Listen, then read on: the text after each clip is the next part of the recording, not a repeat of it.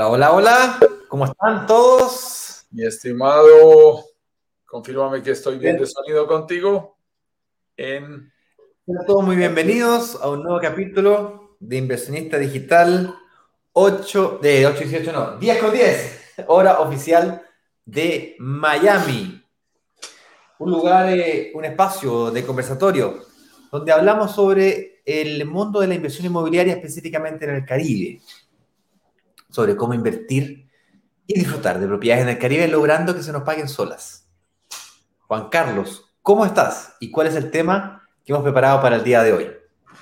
Oye, muy bien, muy bien. Afortunadamente para hoy, en nuestro episodio 169, vamos a hablar de los factores que influyen para que tu propiedad se valorice. Me encantan, son varios factores, vamos a ir descubriéndolos uno a uno. Eh, es bien importante que nos acompañes hoy de principio a fin, porque cualquiera de estos factores que puedan olvidarse pueden hacer toda la diferencia entre hacer una buena inversión inmobiliaria o desafortunadamente meterte en un negocio que quizás no sea el mejor. Así que eh, va a ser bien importante, estamos muy contentos, mi estimado, estoy estrenando gafas, estoy probando aquí esto, estoy, estoy buscando básicamente filtro de estos benditos computadores que terminan recetándonos aquí todos los optómetras y un poquito de astigmatismo que empieza a afectarme ya a esta edad. Así que vamos a ver cómo me va, vamos a ver cómo me va, porque estoy, ya, estoy viendo raro, no me siento 100% cómodo. Pero qué rico poderlos acompañar, mi estimado Ignacio. ¿Cómo anda todo por Brasil? Todo muy bien. Aquí conectándome desde mm, el sur de Brasil, el estado de Río Grande del Sur, muy cerquita de Porto Alegre, transmitiendo en vivo y en directo para todo el mundo. Qué increíble. Así que si estás por acá por, por primera vez o nos estás siguiendo, cuéntanos, de qué lugar del planeta te está conectando, porque la próxima semana estaremos iniciando un proceso bien interesante de, mm, de, campaña.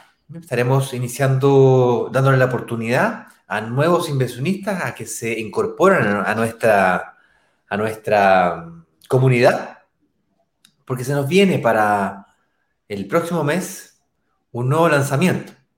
Así es que es importante que te comiences a preparar para esas nuevas fechas. Ahí la pregunta será, vamos a hablar de Tulum, vamos a hablar de Playa del Carmen, va a ser Cancún.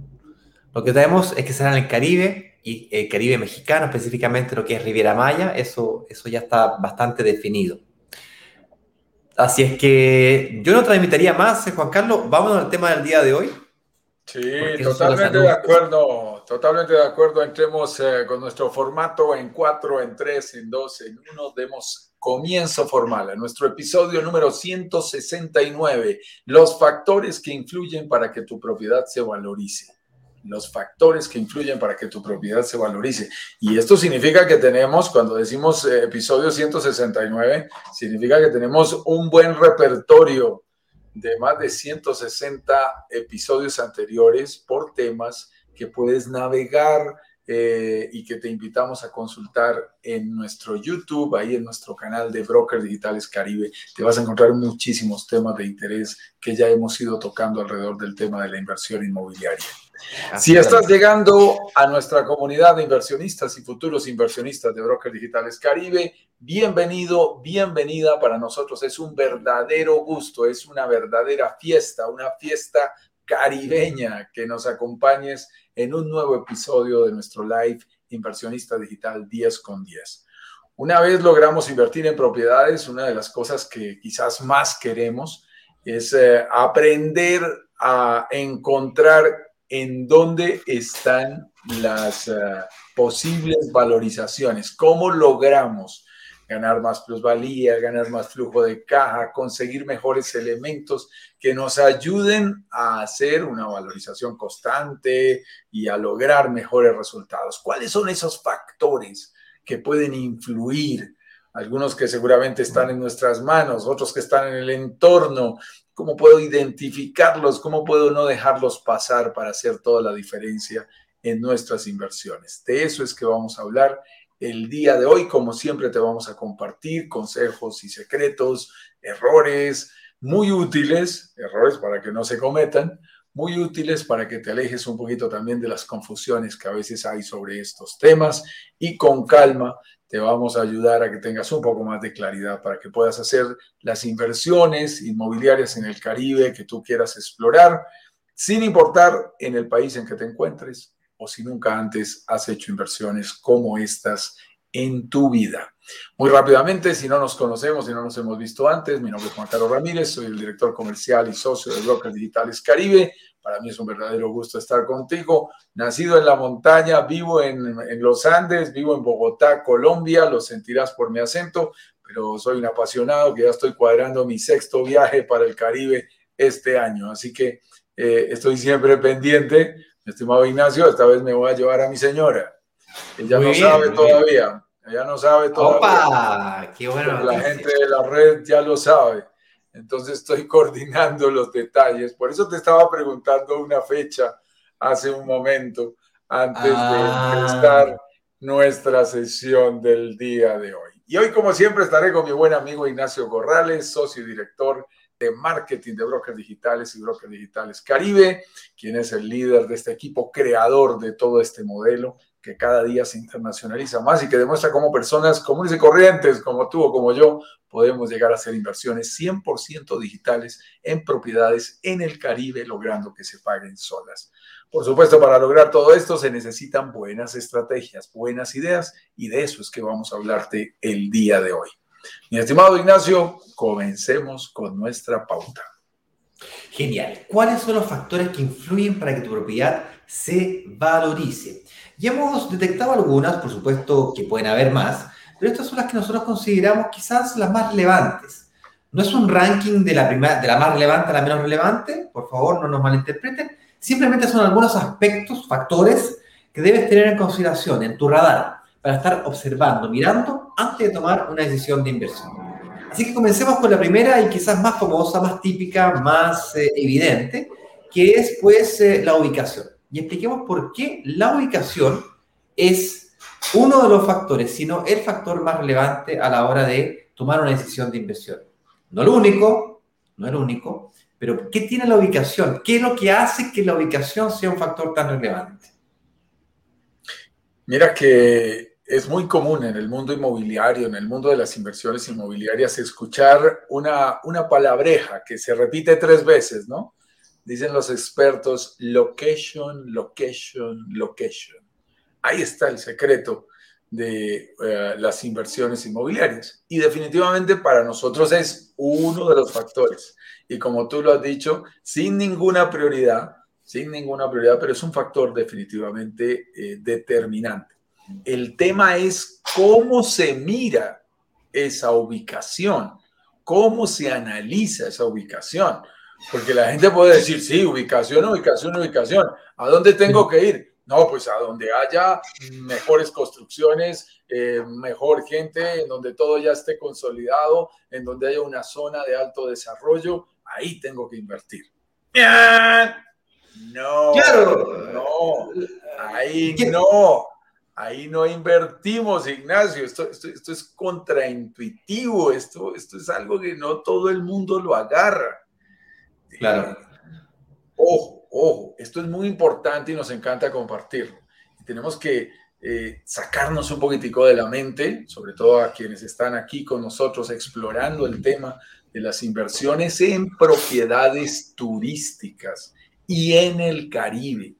Ayer tenía yo algunas reuniones y, tenía una en especial con, con, un amigo tuyo que no me va a dejar mentir aquí, Rodrigo, que es brasilero, que ya ha invertido en, en Chile y está ahora explorando la posibilidad en el Caribe.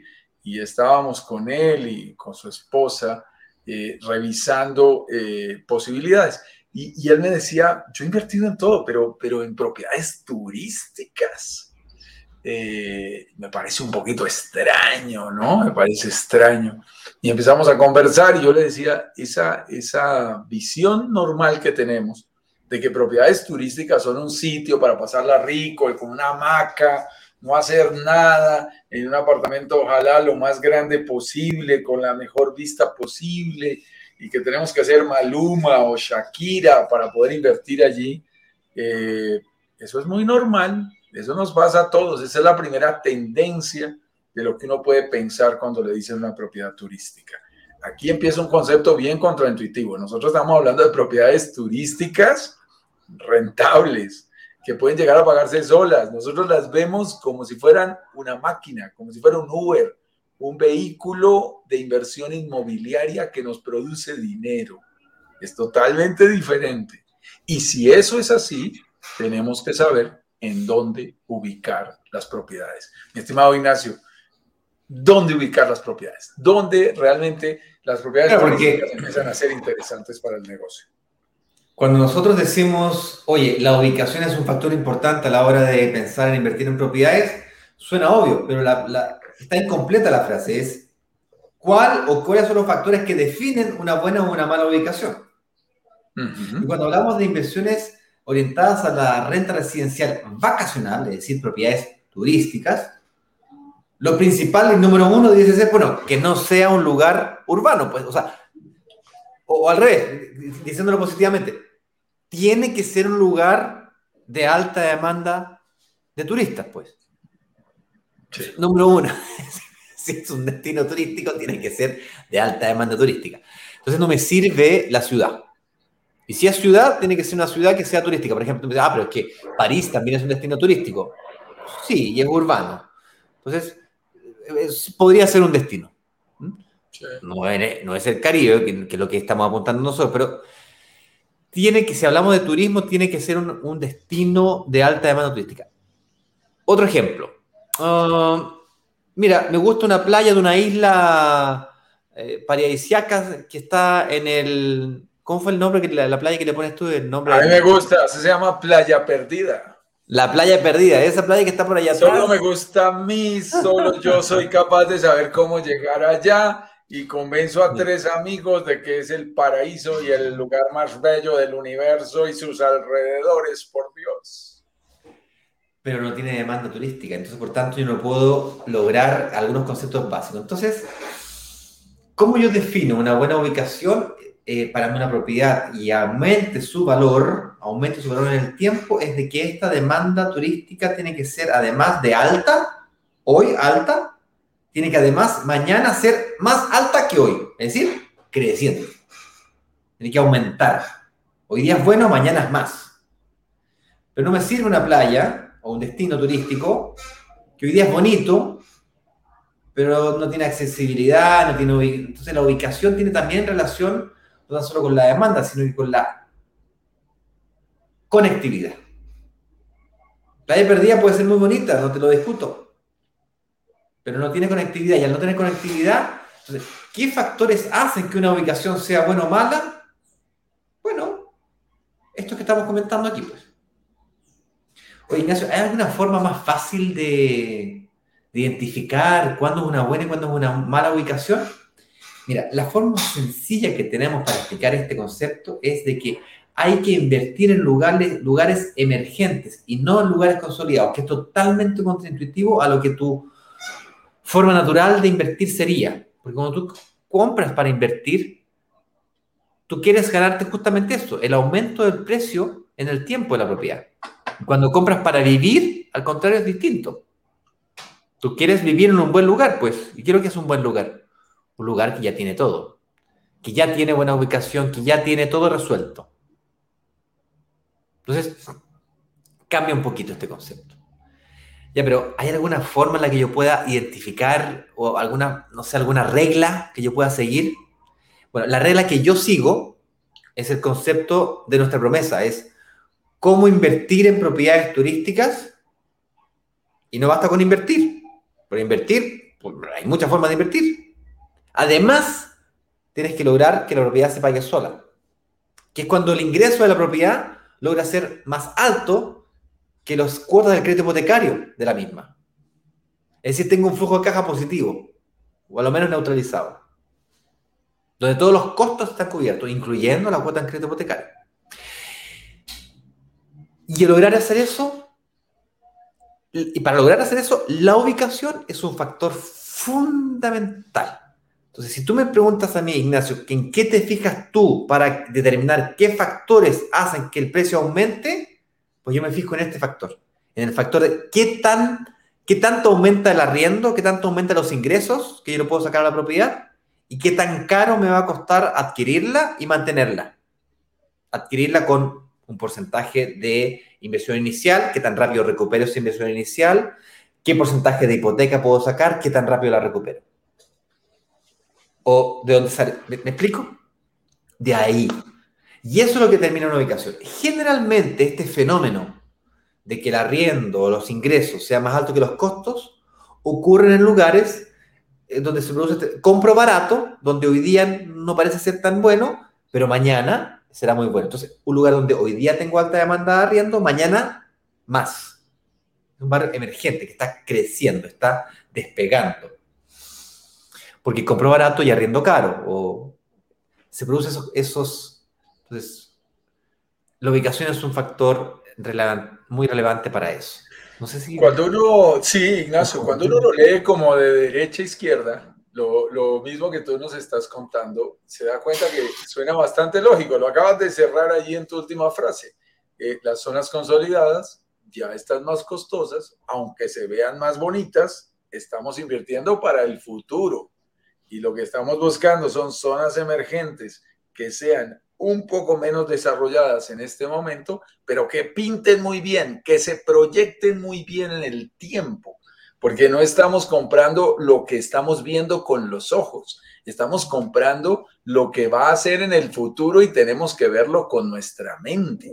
Entonces, si la ubicación además se va a ver afectada por elementos de conectividad, mi estimado Ignacio, compartimos hace unos días a todas nuestras redes sociales y a todos nuestros grupos de WhatsApp específicamente ayer un tema sobre el tren Maya, una noticia de cómo se está llevando a cabo este proyecto que definitivamente va a transformar la conectividad de, toda eh, eh, la Riviera Maya. Y es, y es espectacular porque se reducen los tiempos de desplazamiento entre Cancún, Playa del Carmen, Tulum y un, número adicional de ciudades, Mérida y otras ciudades de la península de Yucatán, a menos de la mitad del tiempo. Cuando tú te puedes desplazar, algo que te costaba 20 40 minutos, ahora queda a menos de 20 minutos, eso genera unas dinámicas muy interesantes. Y por supuesto, la pregunta que nos gusta hacernos, ¿cuándo hay que invertir? ¿Cuándo hay que invertir? Antes, antes de que aparezcan estas obras de infraestructura que cambian la conectividad. Y ahí es cuando estamos diciendo, estás invirtiendo en una zona emergente, en una zona que en el futuro, en tres, en cinco, en siete años o más, va a tener unos desarrollos que van a dinamizarla. Ahí es donde la plusvalía, el mayor valor del tiempo, se siente mejor. Pero si uno compra caro, pues con todo respeto, ya no hay tanto margen para la plusvalía. Entonces, hay que tener mucho cuidado. Nosotros decimos siempre, para vivir, si lo que quieres es irte a vivir y a disfrutar y, y, a estar todo el tiempo en, en, una propiedad, pero es para ti, no te importa el tema de la inversión. Si tú lo que quieres es pasarla rico, pues ah, eso es fácil. Para vivir, zonas consolidadas. Para invertir, zonas emergentes y hay que aprender a identificarlas. Eso es parte de lo que compartimos en nuestras semanas de workshop, cómo se invierte, cómo se identifican esas zonas emergentes que tienen, cómo, se, cómo, cómo logras eh, en un momento dado acceder a ellas que es tan importante. Y luego, para generar ese flujo de caja del que tú hablabas, necesitamos estar seguros de que son zonas, como tú lo decías, de alta demanda turística y le agregamos ahí una palabra, una, una palabreja, internacional. Y este es un elemento importante en el turismo, que el turismo que llegue ahí sea de muchos países, para que tú no dependas de la estacionalidad. Y eso es muy importante, porque eh, eh, en muchos países hay turismo local. Y entonces, ¿qué pasa? Eh, todos estamos de vacaciones y eso es fabuloso, eso es espectacular. Esa zona está al 90, 100% de ocupación. Sí, pero tres meses al año. Y los otros nueve, bajitos, solamente cuando hay un feriado, solamente cuando hay un momento especial. Y no es fácil sacarle a una propiedad con un promedio de unos picos tan altos y unos tan bajos, sacarle un rendimiento, una rentabilidad importante. ¿Por qué zonas como Punta Cana, zonas como la Florida, en, Miami, por ejemplo, Miami Beach, por qué zonas tan interesantes, por supuesto como la Riviera Maya, tienen un comportamiento diferente? Ah, muy fácil, porque cuando se van unos, llegan los otros. Cuando, cuando hace frío en el norte, está haciendo calor en el sur, y cuando hace frío en el sur de los continentes, hace, hace frío en el norte. Y, es totalmente inverso. Entonces, se van los rusos, llegan los chilenos, se van los chilenos, llegan los canadienses, se van los canadienses, eh, llegan los mexicanos. Ese es el juego para que esas dinámicas sean diferentes. Y, ahí que estamos compartiendo muchos secretillos de por qué un lugar puede ser mejor inversión o tener un potencial más alto que otro a la hora de invertir en el Caribe, Ignacio. Totalmente de acuerdo. Y eso nos lleva a la desestacionalización de nuestra ocupación, la cual depende de otros tipos de factores que hacen aumentar el precio de nuestras propiedades, como las tipologías. Si nosotros nos vamos a, a comprar tipologías que nos gusten a nosotros, solamente a nosotros, un departamento de C dormitorios, con terraza con vista panorámica, eh, con piscina en las terrazas y una cosa realmente lujosa, quizás en alta temporada lo voy a lograr arrendar a valores estratosféricos. En la medida que yo esté en destinos que atraigan a personas con suficiente dinero. Pero si es que yo estoy buscando la desestacionalización de nuestra ocupación, yo tengo que buscar tipologías que permitan hacer eso. Tipologías que me permitan tener mi departamento ocupado, tanto en alta temporada como en media temporada, como en baja temporada. No me puedo equivocar, hablaba yo recientemente con un corredor de propiedades aquí en la ciudad donde está, estoy viviendo, tratando de entender un poquito cómo funciona el mercado local y él me dijo algo muy sabio que lo quiero traer a colación porque aplica en este momento. Y me dijo, mira, si tú te compras un terreno y construyes una casa sobredimensionada para el barrio que se está construyendo, vas a tener fuertes problemas después para encontrar un comprador que quiera comprar una casa de esas características a ese precio en ese barrio. Porque no cuadra la casa con el barrio. Entonces está sobredimensionada para el barrio o al revés subdimensionada. Inclusive es más, te diría que la subdimensión es mejor que la sobredimensión, porque la sobredimensión no se valoriza, sino que la, subdimensión yo puedo tirar abajo la casa, la puedo remodelar y la puedo dejar al nivel del resto del barrio. Pero la sobredimensión no la puedo... No, no, no, le puedo sacar, pues. ya tiene la casa 300 metros cuadrados, 400 metros cuadrados, en un barrio donde las casas promedio tienen 80, 90 metros cuadrados. Sí, fíjate que yo, yo escuchaba una vez una recomendación eh, de algún experto que me gusta mucho, que eh, ese... Y, y, esa vivienda usada eh, invierte de una manera muy particular. Él dice, busca la casa más fea del barrio más bonito. Claro y remodela tumba haz lo que tú quieras y la nivelas y, y, gana dinero haciendo eso. Nosotros no somos de propiedades usadas, pero realmente a quienes les gusta ese tipo de inversión, eh, tiene todo el sentido del mundo. Ahí, ahí lo que pasa es que a mí, a mí con esos temas de construcción, lo que pasa es que me da duro, aunque soy fanático del programa de Hermanos a la Obra y me gusta mucho verlos trabajar, eh, ya para la inversión no he conseguido a los benditos hermanos a la, a la obra y, sufrir con contratistas y sorpresas de que la tubería estaba dañada y esas cosas, yo soy muy mal para eso, ¿no? Hay gente que le gusta, yo, yo realmente me siento, cada vez que me dicen, oh, le tenemos una mala noticia, la tubería hay que cambiarla, el sistema... Eh, hay moho eléctrico, hay que cambiar goteras, donde no creías que habían goteras. Ay, no. Yo, yo por eso prefiero la inversión en propiedades nuevas. Fíjate, fíjate que esto de la tipología es muy importante. Y, y, la gente nos dice, bueno, el tamaño importa, da lo mismo, unas más chicas, otras más grandes, producen lo mismo. Desde el punto de vista turístico, lo que tú decías es, es muy particular. La tendencia de unidades más grandes, de apartamentos más grandes o casas más grandes, eh, a rentarse en periodos de alta temporada de vacaciones, es normal porque la familia quiere viajar. La gente tiende a hacer grupos más grandes. Como hace grupos más grandes, en esas temporadas altas es mucho más fácil rentar esas propiedades. Se, se, facilita. El problema es que ese grupo familiar no está disponible para viajar todo el año.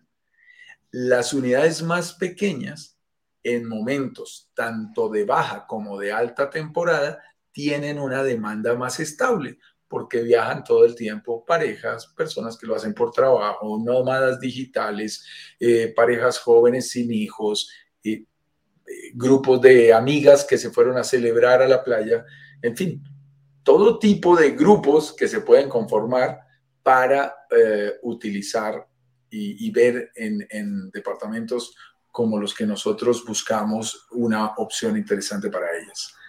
Es muy importante y este, este elemento no quería dejarlo pasar, em, el tema del, del lock-off eh, en algunas unidades, ¿no? Es, es interesante ver, y, ese sistema, no sé si todos lo tenemos alineado, pero expliquémoslo muy brevemente. Lock-off simplemente significa una puerta, una puerta con la que tú puedes separar tu eh, departamento y convertirlo en dos. Por supuesto, de pronto uno se queda con la cocina y es más grandecito, y otro es más sencillo eh, y más básico, pero tiene por lo menos habitación y baño y de pronto una pequeña cocineta. Esas opciones tipo low son muy interesantes. O incluso tomar dos unidades pequeñas y unirlas por una puerta. Eso es lo que yo hice. Tomé dos pequeñas y las tengo unidas por una puerta. ¿Cuál es la ventaja? Ah, que pueden ir uno, dos, tres, cuatro personas, abrimos la puerta, cerramos la puerta, rentamos solo este pedazo, rentamos solo este, y se vuelve más versátil. Y es una tipología, digamos, más creativa, que también entre más versatilidad haya, pues más eh, probabilidades tenemos de, de tener un porcentaje de ocupación más alto y de responder, ah, estamos en alta temporada, abra la puerta, que necesitamos un grupo más grande Ah, estamos en baja temporada, cierre la puerta, que necesitamos unidades más pequeñas. Son opciones interesantes, Ignacio. Son secretillos, secretillos de inversionistas que te pueden ayudar a la hora de tomar una buena decisión. Otra de las preguntas que me hacen habitualmente respecto a las tipologías, eh, tanto urbanas como vacacionales, es ya, pero me conviene más el piso de la planta baja, eh, me conviene más el último piso, vista norte, vista sur, este, oeste, que la luz, que el ángulo, que el, honestamente da lo mismo. La diferencia que se produce entre una vista norte una vista sur, de una vista este, del piso 1, del piso 5, la diferencia en términos de ingresos que se produce de una con la otra es casi insignificante. Lo que hace casi insignificante la toma de decisión de si me vista norte, vista sur. No hay una relevancia, no hay, no es un factor la, la, vista o la orientación, sur, norte, este, oeste, o la altura del departamento, no hacen una gran diferencia, no es estadísticamente significante el hecho de que tú tengas una, un, quinto piso, un décimo piso, es un primer piso, vas a ganar más dinero o vas a tener más ingresos. Eso no, se, no, se, no ocurre en la práctica. Esto es válido tanto para la renta residencial urbana de un, mes, de un año como para la renta residencial vacacional por noche, semanas o, o, un mes, que es el límite de seis meses. Sí. ¿Mm? sí. Ignacio. Y yo creo que ahí vale la pena ampliar algo en esa dirección, y discúlpame, y que, que, va exactamente en esa dirección. Y es la gente nos dice, no, pero, pero si uno le pregunta a la gente, a la gente le pueden gustar los pisos más altos. Sí, podría haber una tendencia a que la gente le gusten los pisos más altos. El tema es cómo se renta. La mayoría de veces se renta por tipología. Y entonces la tipología está igualita, generalmente está calcada en, en, los edificios del primero al décimo piso, lo que sea está calcada igual. Entonces, el que la está rentando, que lo renta más con un concepto de operación hotelera, lo que le dice a la gente es, ¿usted cuál quiere? ¿Quiere el de una habitación? ¿Quiere el de dos habitaciones? ¿Quiere el que tiene sofá cama? ¿Quiere el que no tiene sofá cama? Y la gente escoge una tipología. Ah, yo quiero uno con sofá cama. Y es el que la renta, el que va asignando de acuerdo a disponibilidades. Y renta igual el primero que el último y cobra igual por el primero o por el último. Eso es lo que hace que realmente, como tú lo dices, eh, llega un momento en donde el piso se vuelve casi indiferente, una variable que no hace la gran diferencia.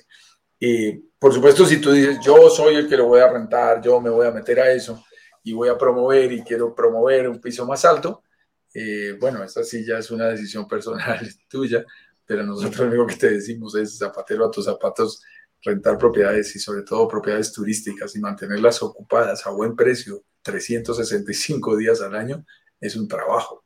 Si tú quieres ese trabajo, pues es una decisión personal. Eh, yo personalmente no lo quiero, Ignacio. Yo prefiero que alguien lo haga y, le pago por hacerlo. Así es. Yo tengo mi profesión a lo que me dedico y justamente el objetivo de ese tipo de inversión es exactamente lo contrario, que sea la, la inversión la que trabaja para mí, no yo para la inversión. Oye, el siguiente punto muy interesante que tenemos que discutir es el tema de las amenidades, porque si hablamos de propiedades turísticas, lo que estamos compitiendo aquí es contra la hotelería, que justamente lo que tiene en destaque es las amenidades. En la piscina, la cercanía con la playa, la palmerita, la fotito, el fotógrafo que te saca fotos, el mozo que te atiende con la caipiriña y el eh, mojito y, la musiquita y el bar y, todo este ambiente hotelero que en tu casa no, no tendrías, pues. Entonces, ¿cómo logramos equilibrar y competir con esa ocupación hotelera, ganarle incluso la ocupación hotelera, para ganarnos a este, a este turista que está buscando unas experiencias diferentes a las de uno encerrarse en un hotel, pero al mismo tiempo que pueda disfrutar de, de hospedarse en nuestra propiedad y con ello calificarnos bien y pensar en quedarse en la propiedad en versus el hotel. ¿Cómo encontramos este equilibrio, Juan Carlos? Ignacio, yo creo que ahí tú le estás haciendo esa, esa, destacando esa importancia porque este factor es absolutamente decisivo, es, de verdad relevante. Eh, en primer lugar, frente a los edificios tradicionales. El edificio tradicional que monta un Airbnb pero, pero eso es con eh, la cajita de la clave para que tú entres y salgas, nadie te atiende, no tiene ni siquiera conserje, eh, no hay ninguna amenidad, simplemente uno entra y sale. Una adaptación, un Frankenstein. Exacto, que era parte de una casa, pero que le quitaron un pedazo y lo volvieron una alcoba para poderlo rentar, porque el señor quiere ganarse unos pesos ahí, quiere ganarse unos dólares. Un eh, garaje, un garaje que lo transformaron en dos habitaciones y el estacionamiento que lo cambiaron por no sé qué. El subterráneo que le pusieron, le sacaron el mall, le cambiaron el aboblamiento y pusieron dos cuartos ahí. No, no, no, no. Yo, yo veo gente en internet promoviendo estas modalidades de Airbnb y diciendo a la gente, mira, y si tomas un garaje y lo partes y le haces no sé qué y ahora lo conviertes en camas y te puedes ganar no sé cuántos dólares cada noche. Es, es si quieres un, si quieres un empleo, es respetable, eh, exacto. Eh, tú te vuelves como si tuvieras tu propio hostal, ¿no? O sea, te, vuelves, el, dueño de eso tiene que estar consciente que le va a llegar todo tipo de gente, ¿no? Un día le llega gente muy querida y al otro día le llega un borracho a poner problemas. O sea, te puede pasar lo que sea. Eso, eso ya es decisión de cada, de cada persona. Eh, es muy interesante cuando te vas a un edificio que desde su origen, o a un proyecto que desde su origen ya empiezan a ser pensados para Airbnb.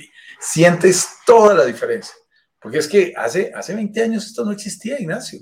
Entonces, muchos de los edificios tienen más de 20 años, 15, 20 años o más de creados, de diseñados, y estaban pensando en otra cosa totalmente diferente. El arquitecto no tenía esto en mente. No tenía esto en mente. Pero cuando el proyecto está diseñado para esto y la gente dice, espérate, ¿qué quiere hoy la gente? un coworking. a ah, caramba. ¿Y eso qué era hace 15 o 20 años? No, eso no existía. Pero resulta que a la gente hoy le encanta como nosotros poder trabajar desde casa, poder trabajar desde el lugar en que se encuentre. Lo más importante es tener una buena red de Internet y si tengo un sitio cómodo para hacerlo, pues estará genial y eso me va a atraer. He visto ya publicaciones en Airbnb de manera repetida con la velocidad de Internet que tiene el departamento que te están rentando. Y le toman foto a la velocidad porque eso te atrae. Que había una con 400 megas y ¿de qué se trata? me atrae más la velocidad de Internet que el departamento mismo.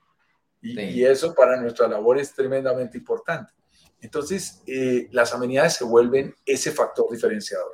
Y con el elemento que tú decías, como nos estamos comparando, y no es que nosotros nos comparemos, es que los turistas comparan hoteles de cinco estrellas contra Airbnb, es, es, un, es un versus, es una batalla directa entonces, la gente también compara, eh, ah, pero es que en el hotel tengo piscina. Ah, bueno, aquí también tienes una piscina infinita en una terraza divina, con unas camas Thai, con un bar espectacular, con una zona de masajes, con un jacuzzi, con una zona de hamacas, con un gimnasio, con un spa. Ah, bueno. Entonces ahí tú empiezas a decir, entonces, ¿para qué les pago a los del hotel casi el doble o el triple de lo que puedo pagar en un Airbnb? Ese es el análisis que hacen los turistas. Y recuerda nuestra frase predilecta, lo que le gusta a los turistas nos encanta a los inversionistas. Entonces, nosotros lo analizamos y decimos, ok, entre mejores amenidades tengo un proyecto, eh, va a ser más atractivo para los turistas y eso significa porcentajes de ocupación y tasas diarias de mejor valor. Y ahora ya todo esto está pensado digamos, desde un primer momento, eh, lo cual lo hace interesante. O sea, cuando tú dices, estoy en Tulum y la, dentro de las amenidades están las bicicletas incluidas, no solamente el rack, sino las bicicletas listas, eh, pues resulta que allá ese factor, y nos paseamos con Eduardo, Tulum en bicicleta, es importante, es absolutamente clave. O eh, dentro de las áreas comunes, eh, hay unas, eh, a mí lo que me gusta, Ignacio, y esto es muy fuerte en Brasil, yo, yo lo vi cuando tuve la oportunidad de estar ahí en Sao Paulo, que mi hermano vive por ahí, y cómo cada vez más eh, la gente, digamos, comparte el concepto, muy válido, de que pueda que los departamentos no sean tan grandes, porque tú no te la pasas encerrado en tu departamento, pero las áreas comunes son espectaculares ese concepto es muy válido. Y muy pocos desarrolladores lo entendían hace algunos años, ahora han empezado, empezado a entenderlo. No es el penthouse para unos pocos que pueden pagarlo. No, es compra tu unidad sin importar en qué piso y sin importar de qué metraje, pero todos somos dueños del penthouse. Eso es muy interesante porque genera un concepto diferente. Porque también te encuentras edificios viejos que tienen unos excelentes penthouses. Excelentes. Ah, sí, pero son de los dos que pudieron pagar medio millón de dólares para tenerlo. Los demás ni se asomen por aquí porque no pueden entrar. Entonces, estas amenidades de ahora están pensadas diferentes y eso genera una valorización diferente. Y yo siento, ah, sí, yo puedo tener una propiedad de 40 metros cuadrados. Sí, pero tengo un rooftop de 400 metros cuadrados disponible para mí. Entonces, eso es muy interesante o para, para, las personas a las que yo les estoy rentando. Eso da una dinámica diferentísima.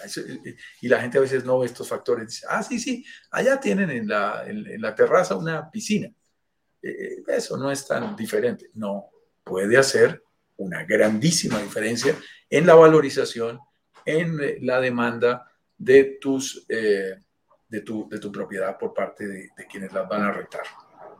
Este tema de las amenidades da para un live completo, pero me gustaría avanzar a algunos otros elementos que también son relevantes a la hora de definir cuáles son los factores que influyen para que tu propiedad se valorice. Y podemos definir claramente que el momento de entrada es también un gran factor.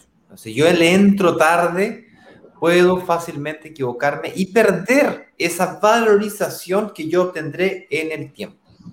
Tal como lo decíamos hace un tiempo, la ubicación es uno de estos factores, pero el tiempo de entrada también. Bueno, el tiempo y la ubicación están de alguna manera vinculados. Si tú entras cuando, cuando el sector barrio o área ya está consolidado, puede cambiar. Pero cuando nos referimos a un momento de entrada, nos referimos específicamente al momento de entrada en, la etapa, en las etapas de construcción de un proyecto. Lo podemos diferenciar claramente tres o cuatro grandes etapas, ¿no es cierto? Una etapa muy preliminar de Friends and Family, amigos y conocidos del constructor, o aquí miembros de la comunidad. Otra etapa en blanco, que es una etapa en donde están los planos, pero aún no ha comenzado la obra.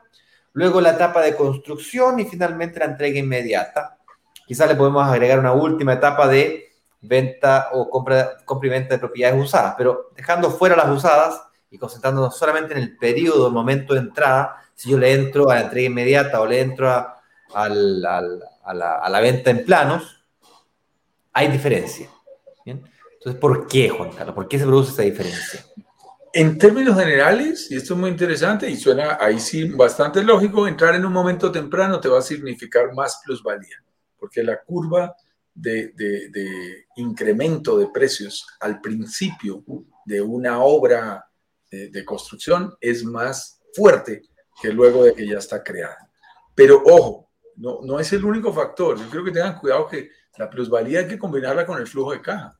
Si uno compra un, una, una propiedad que está más cerca de entrega, también la pone a producir más rápido. Eh, si compra sobre planos, tiene que estar dispuesto a esperar un poco más. O sea, ojo con plusvalía versus flujo de caja porque es, eh, porque es bien interesante y hay que balancearlo. Y ojo también en momentos de entrada, en especial con este lanzamiento que acabamos de hacer o que estamos todavía terminando esta semana, eh, cuando hay oportunidades, ayer también lo hablaba con alguien de las reuniones y decía, no, es que a mí me gusta, yo, yo, yo he escuchado que a Ignacio lo que le gusta eh, son los recolocados. Y, y, y, te digo, son oportunidades que se presentan y que son interesantes. Porque tú puedes decir, llegué a la fiesta temprano, ok, ya sabes, si llegas temprano te llevaste la valorización, pero también podrías decir, oye, llegué a la fiesta más tardecito, ¿será que me guardaron?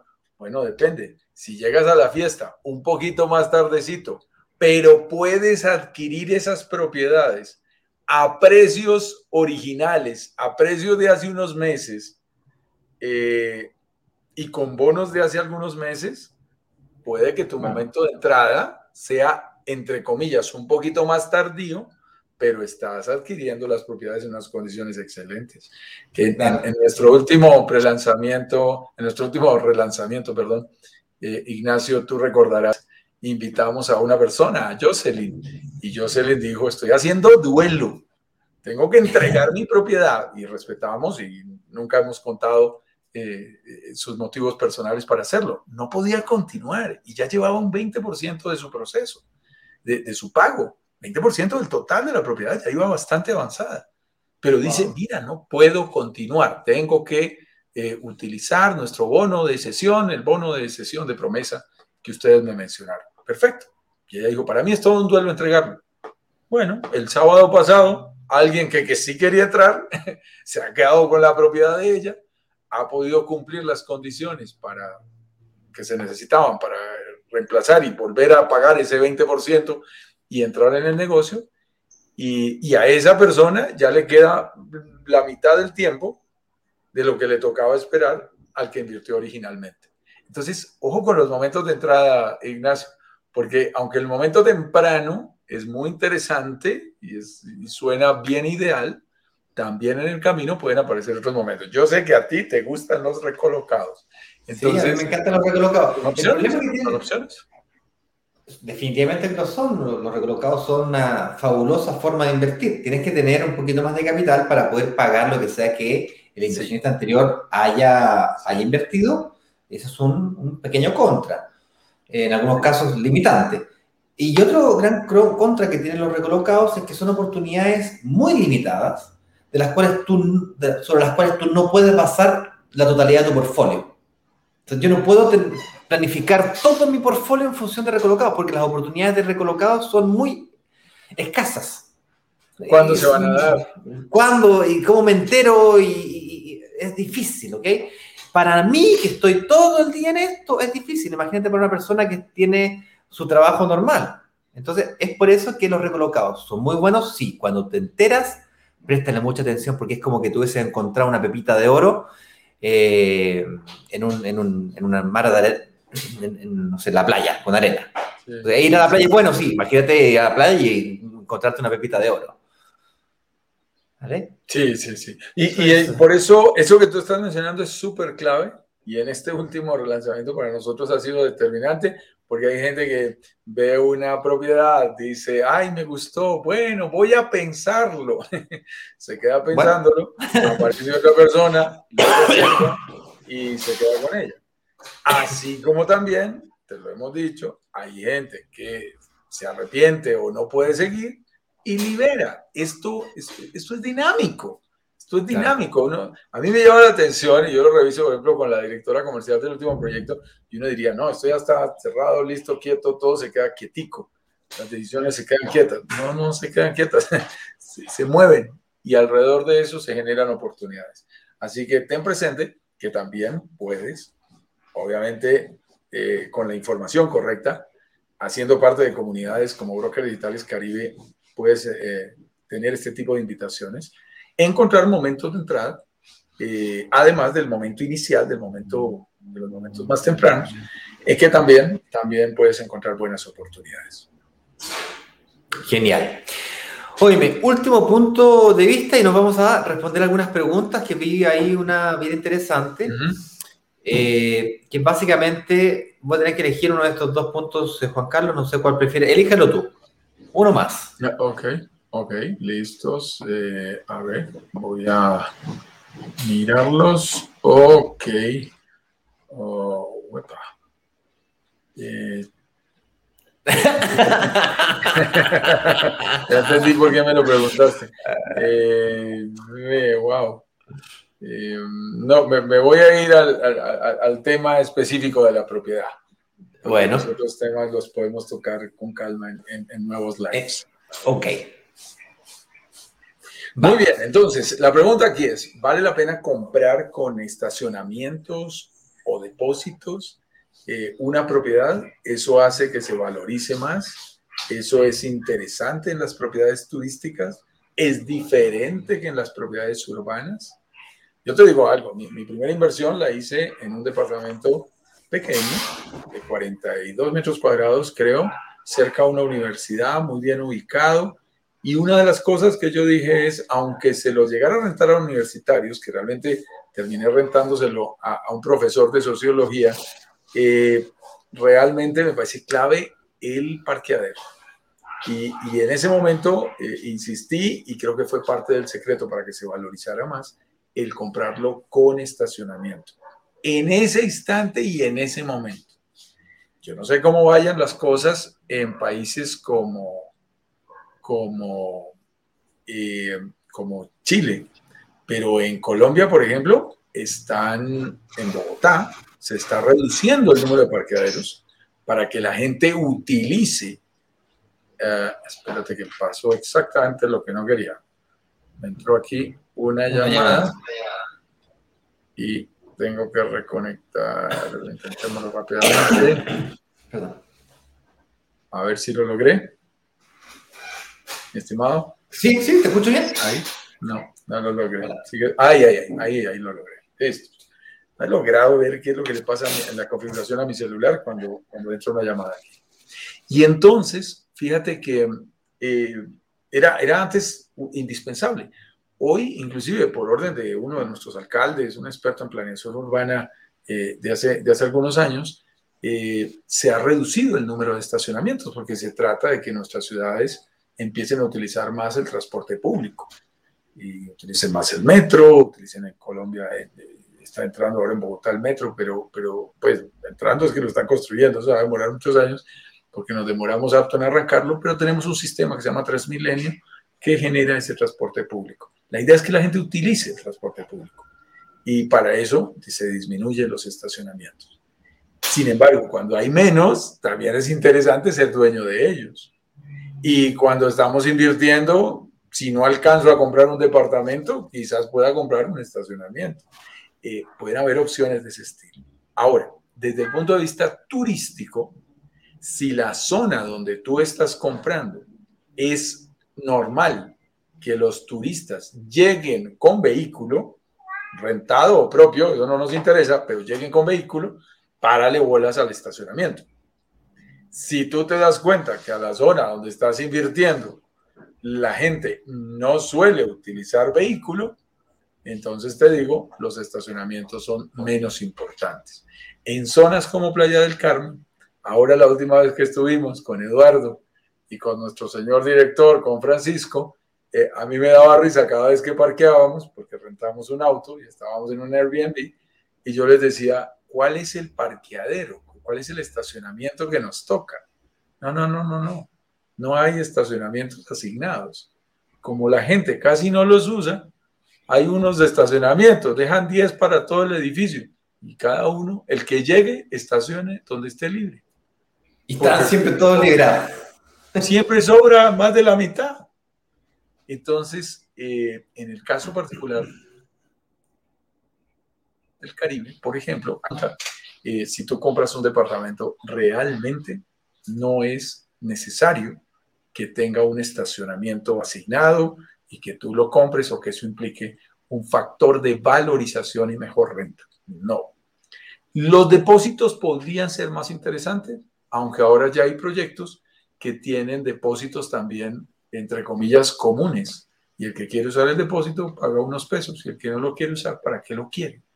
Porque uno dice, no, el depósito es muy necesario. Te digo, ¿sabes cuándo lo he encontrado necesario? Mira, cuando tú usas tu departamento y lo quieres rentar y no quieres dejar esas cosas que nadie más las use y ahí quieres dejarlas guardadas. Ahí el depósito tiene sentido. Pero esa es una modalidad muy particular. Comprar un depósito para todo el mundo y subutilizarlo no tendría sentido. Encareces el valor y no tiene sentido. Mira que este, este punto me, me llamaba la atención porque nunca habíamos hablado de él en inversiones ahí en el Caribe y sí me lo habían preguntado en algunas reuniones privadas. Así es. Vamos a responder un par de preguntas por ahí, si las hubiera. Y definitivamente que todos estos temas da cada uno de ellos para hablar de un live completo. Pero vamos a saludar aquí a Camila Pino, que nos hace un saludo muy grande. Muchas gracias. Saludos. ¿Cómo estás, Camila? Un placer saludarte. Eh, Camila Pina, ¿cómo estás? Camila, eh, la estuvimos entrevistando. Sí, a, Camila es Piña. Es Piña. Es Piña, Camila Piña, sí. poner la Sí. Y, ella está muy curiosa por Caribe, es muy enérgica ella, muy simpática. Un fuerte abrazo, Camila, ¿cómo estás tú? Sandy de León desde Nueva York, muy buenos días, ¿cómo estás tú? Camila nos saluda desde Santiago de Chile. Eh, por cierto, ella, es, ella invirtió en Santiago y está mirando Caribe con muy, con muy buenos ojos. La hemos visto acompañándonos. Ayer que estábamos con Eduardo, también nos acompañó en el live y ha estado aquí con nosotros en vivo. Un gusto y yo le decía, bienvenida a la comunidad de Brokers Digitales Caribe para que también evalúes esta opción para ti. René, Rodríguez nos saluda desde el sur de Chile, termas de Liqueñe, Liqueñe. No sé dónde están las termas de Liqueñe, las voy a googlear, a ver. Termas, hay que buscarlas. A René, un gran inversionista del Caribe, con nosotros. Creo que va por sus tres propiedades, si no me falla la memoria. Así que René, qué gusto saludarte. Te mandamos un abrazo virtual y he visto que te estás convirtiendo en todo un nómada digital, porque cada día que te conectas nos vas contando desde qué lugar de Chile o del mundo te estás conectando y vas cambiando. Muy bien. Wow, mira. Aprovecho, ¿sí? Eso queda muy cerquita de Panguipulli. Mira, mira qué bonito el sur de Chile, qué, qué, interesante, qué espectacular. Un verdadero nómade. Sandra, muy buenos días, ¿cómo estás? Desde la isla grande de Chiloé. Me estuve acordando hoy en la mañana de ti porque estaba ordenando los testimonios y me encontré con el tuyo. Bien bonito, me hizo recordar, eh, me hizo recordar el testimonio y recordarte a ti. Roberto Díaz, muy buenos días, ¿cómo estás, Roberto? Él nos pregunta, ¿por qué un turista debería elegir un departamento a varios metros o cuadras del mar versus el hotel que lo tiene un all inclusive ahí al lado con todas las amenidades, borde costero? o solo es por exceso de demanda? ¿Qué opinan ustedes, eh, Juan? ¿Qué opinas tú, Juan? Este ¡Opa! Excelente pregunta, Roberto. ¿Cómo me gusta? ¿Cómo me gusta en este tipo de preguntas ya más, más finas, más, más eh, profundas, más especializadas, más detalladas? Roberto, las cuentas son sencillas y te lo digo porque estoy haciendo las cuentas para el próximo viaje que voy a hacer con mi esposa ahí a la Riviera Maya. Mira, tú miras el hotel todo incluido, eh, a borde de playa generalmente, porque ellos se han adueñado de las primeras líneas de playa, que son más costosas, eh, es gente con un pulmón financiero grande, y te encuentras que una primera línea de playa en, en, el Caribe bien bonita, pues de verdad, es, es, es casi imposible que baje de 200, 300 dólares o más, o más. Eh, visitamos a Belardo en, un hotel que nos encantó, mi estimado Ignacio, de 750 dólares la noche. Era bastante bonito. No te lo vamos a negar. Para ir a las habitaciones había que ir en lancha. Ah, bueno. Qué romántico, muy especial. Eh, pero como te digo, en general es un tema de costos, Roberto. No es simplemente que se llenen los hoteles y después por exceso de demanda se llene el Airbnb. Mm, mm, mm, no funciona así. Gracias por la pregunta. Ah, ah. Los turistas analizan y dicen, ay, sí, qué rico ir a la playa, que estés en primera línea de playa. ¿Cuánto vale? 300 dólares. Ay, ay, ay. Pensé, venga, eh, eh, ese método del Airbnb, ¿cómo es que funciona? A ver, metámonos a la página. Uy, desde 97 dólares, este proyecto está muy lindo. Caminamos cuatro cuadras, pero eso no es grave, familia. Y entonces empiezas a ver esas opciones interesantes de un proyecto que también tiene amenidades, que también te consienten, que tiene un conserje bilingüe que te recibe, que te da todas las condiciones que tú necesitas y te vale la mitad o la tercera parte. Y dices, o me quedo más tiempo y puedo disfrutar, no, no me iba a quedar cinco días en el hotel cinco estrellas, todo incluido, o me quedo nueve días en el Airbnb, o disfruto más de la zona porque tengo más dinero disponible y, aprovecho y voy a más sitios y voy a Scaret y voy a los cenotes y me voy de discoteca un día. En fin, tú armas tu programa. Entonces, la gente lo que hace son cuentas. Mi estimado Roberto, sumado todo el mundo de lo que se llama Airbnb, acuérdate que Airbnb es una marca, es como los clinics, los pañuelos faciales, se adueñó de la categoría, pero ahí hay 20 plataformas más. Sumados toda la oferta de, de propiedades tipo Airbnb, ya suman más en el mundo entero que todos, que toda la oferta hotelera del mundo. Es más grande. Es lo mismo que pasa con Uber. Hay más eh, vehículos en Uber que en taxis. Es lo mismo. Y esos, eso, esa oferta está a menor precio y por eso todo el tiempo está retando a los hoteles. Y ahora, además, ha aparecido un turismo en el que tú quieres eh, no ir de hotel en hotel, que a veces cuando uno va de cadena hotelera le da lo mismo estar en el Marriott de Tegucigalpa que estar en el Marriott de Bogotá o en el Marriott de Santiago de Chile. Es lo mismo, es un estándar. Entonces la gente también por el tema de experiencia, le gusta estar en, lugares en donde pueda ir a ese restaurante típico, a, esa, a ese lugar que, que es totalmente tradicional y convivir un poco y llevarse un poquito también de la cultura del sitio que visita. Y el Airbnb en eso lleva preferencia. Entonces, por precio y por experiencia de cliente, le está ganando muchísimo la batalla. Y pasa al revés, mi estimado Roberto se está llenando primero el Airbnb y los que están sufriendo son los hoteles. La ocupación hotelera. al, inicio, al inicio sufrieron los hoteles de tres estrellas, hoy día están sufriendo los de cuatro y cinco. Entonces, cuidado. Cuidado que está pegando duro. Muy interesante, Roberto. Muchas gracias por la pregunta. Erlíes Inchima nos saluda. Muy buenos días, nos dice Ignacio y Juan Carlos. Hola chicos, ¿cómo están? Paola también nos saluda desde Rancagua y eh, Rancagua, eh, que al sur de Chile, ¿no? Al sur de Santiago, por la zona central de Chile.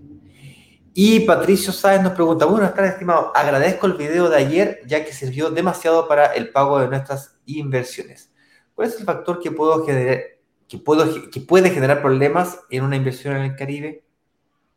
El factor que puede generar problemas en una inversión en el Caribe. Bueno, primero que todo. Roberto, nos agradece la respuesta, ¿no? Ah, muchas gracias, Roberto.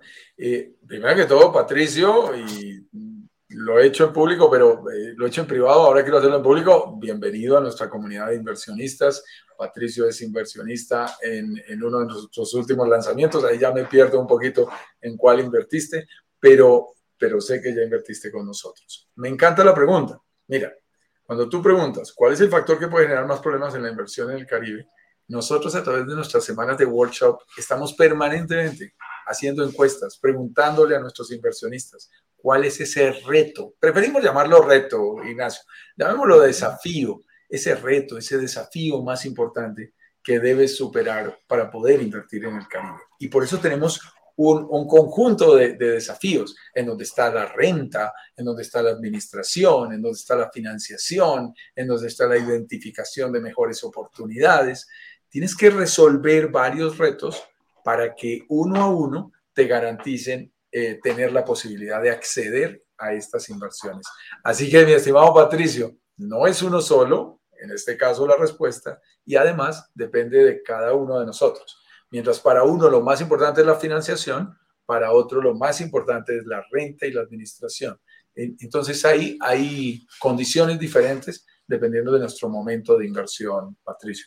Lo que buscamos en la comunidad, y trabajamos muy fuerte en este punto, y por eso nos encanta que lo menciones, es que precisamente, mi estimado Ignacio, si hay algo que hacemos es identificar y resolver esos desafíos de inversión en el Caribe. En eso nos la pasamos todo el tiempo. Ahí sí que te digo 7 por 24, Patricio, todo el tiempo, identificando qué más hace falta. Ah, que las transferencias, listos, ¿cómo se resuelve? Los impuestos, ¿cómo se resuelve? La renta, ¿cómo se resuelve?